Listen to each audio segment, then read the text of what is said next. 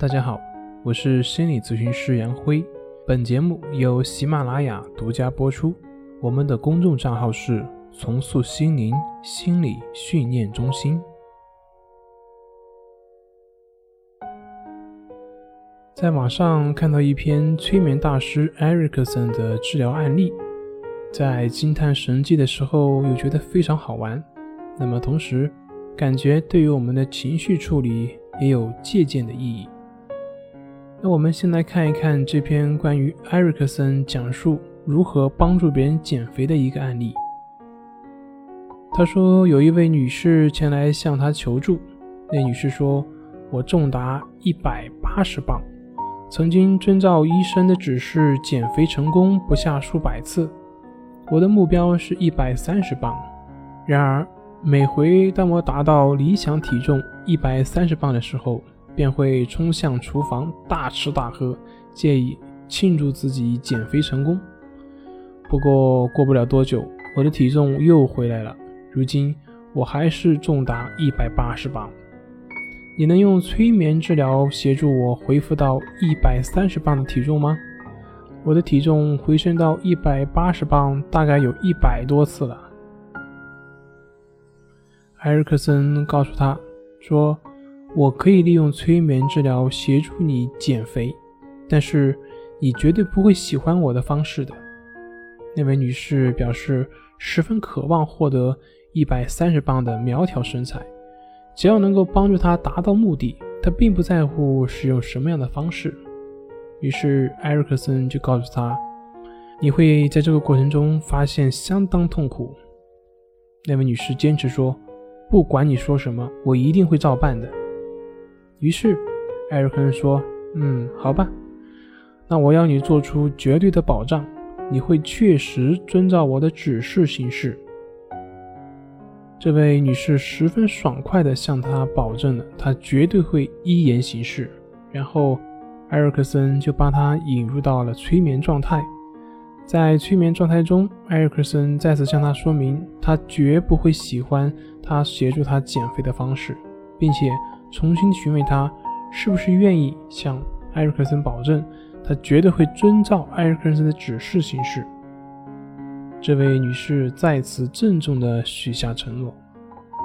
这个时候，艾瑞克森才跟他说：“让你的潜意识和意识共同聆听我的指示。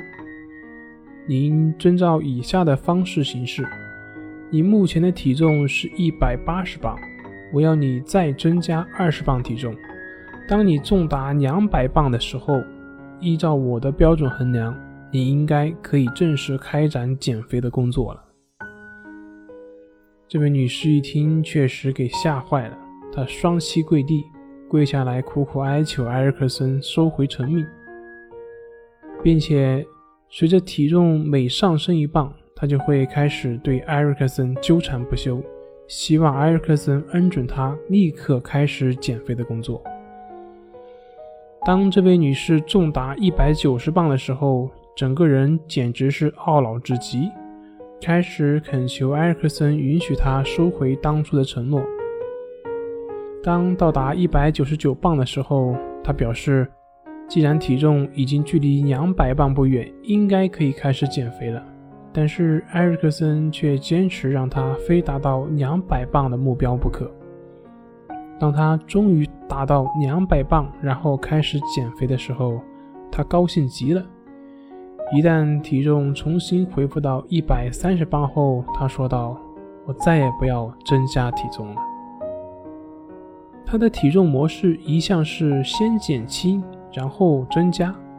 那么埃瑞克森呢？他反转了这一个模式，让他的体重先增加，然后再减轻。他对最后这个结果感到非常的满意，从此以后始终维持在一百三十磅的理想体重。他再也不愿意经历第二次徒增二十磅体重的痛苦的经历了。在这个过程中，埃瑞克森反其道而行之，让这位女士先增加，然后再减轻。这点有点类似于我们的暴露疗法。在过去的减肥的体验中，可能这位女士的身体会体会到减肥的痛苦，以及增肥也就是吃的愉悦感。那现在呢，把这个过程做了一个转变，让它变成增肥的过程，不再是一种愉悦，而是一种任务，更是一种痛苦，是一种强迫自己去完成的痛苦。那么这样，这种内在的感受就发生变化了。其实这个技巧也可以应用于我们的焦虑、强迫等情绪。我们很多时候之所以会焦虑、会强迫、会被他们所影响，根本的原因就在于我们对于这些情绪本身的恐惧、害怕这些情绪对我们的影响。如果当我们焦虑的时候，或者是我们出现强迫的时候，我们强迫自己更焦虑，或者是强迫自己表现得更强迫。通常我们会发现，这个时候焦虑和强迫便对我们没有兴趣了，因为焦虑和强迫它所需要的是一颗不能接纳的心，或者说是一颗敏感、是一颗恐惧的心。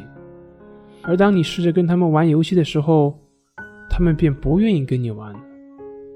大家可以去试试这个方法。就像玩游戏一样，试着跟这些情绪感受去做这个游戏，看看这些情绪或者是感受是否还有兴趣跟你玩下去呢？好了，今天的分享就到这里，咱们下回再见。